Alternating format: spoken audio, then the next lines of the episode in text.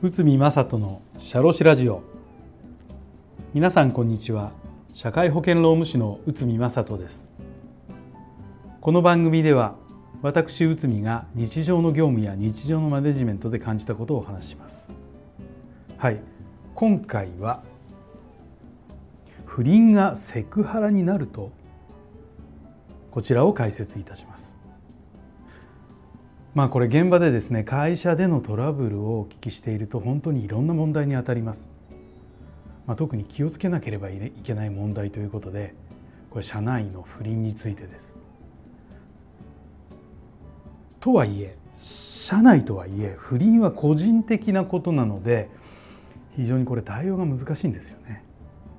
しかしこの企業秩序の観点から懲戒処分を課すことは問題ありません、まあ、特に、えーと、規定とかですね。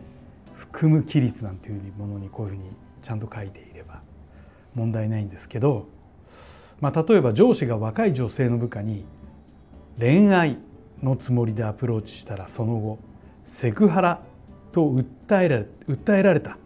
こんなような事例もあります。こうなったら個人的な問題ではなく会社の問題となるのです。特に上下関係のある性的関係はセクハラと認定しやすいので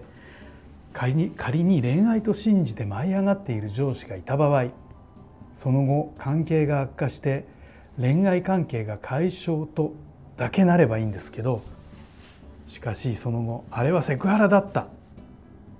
と主張されればセクハラになる可能性が高くなってしまいます。不倫の場合はなおさらセクハラと認定されやすいとのことです。このように社内不倫はとてもリスクが高いということになります。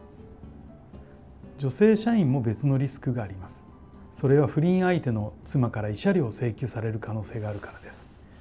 これはセクハラとの視点は別ですがリスクとして自覚しましょう。さらに社内不倫がセクハラと訴えられた場合会社も大きなリスクを背負います。それはセクハラが発生した場合会社も連帯して責任を負うことになります。まあ、実際ですね裁判の事例なので上司と会社に対し連帯して申し立てが行われます。さらに部下が会社にセクハラを訴えて事後処理が悪いとその件についても請求ができるのです、まあ、これセクハラ航空自衛隊事件平成22年7月札幌地裁ではセクハラの報告に対し事後の対応が悪かったため事後措置義務違反として300万円の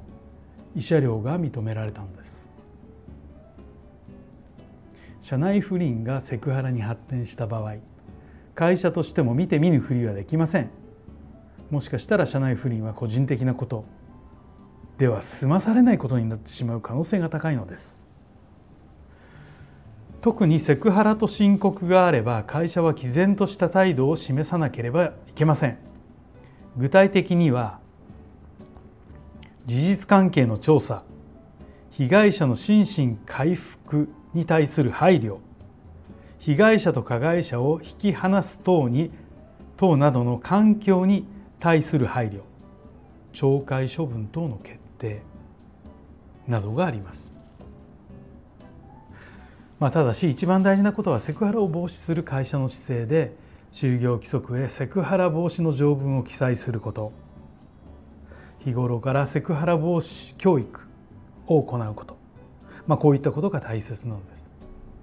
まあ、セクハラパワハラなどとてもデリケートな問題ですし個人的な感情が大きく影響するところでもあります。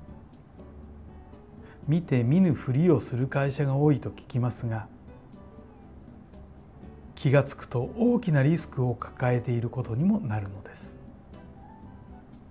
まあ、不倫というのは個人的な問題かもしれませんが、まあ、ハラスメントとは別に考えなくてはいけませんただこじれた場合ハラスメント特にセクハラになりがちですし不倫という状況からするとセクハラに認定されやすいというのも事実だそうです。まあ、こういったことで、えーとまあ、リスクが会社にも顕在していないものがもしかしたらあるのかもしれません。ということで、えー、今回は不倫がセクハラになるとこちらについて解説いたしました。本日もお聴きいただきありがとうございました。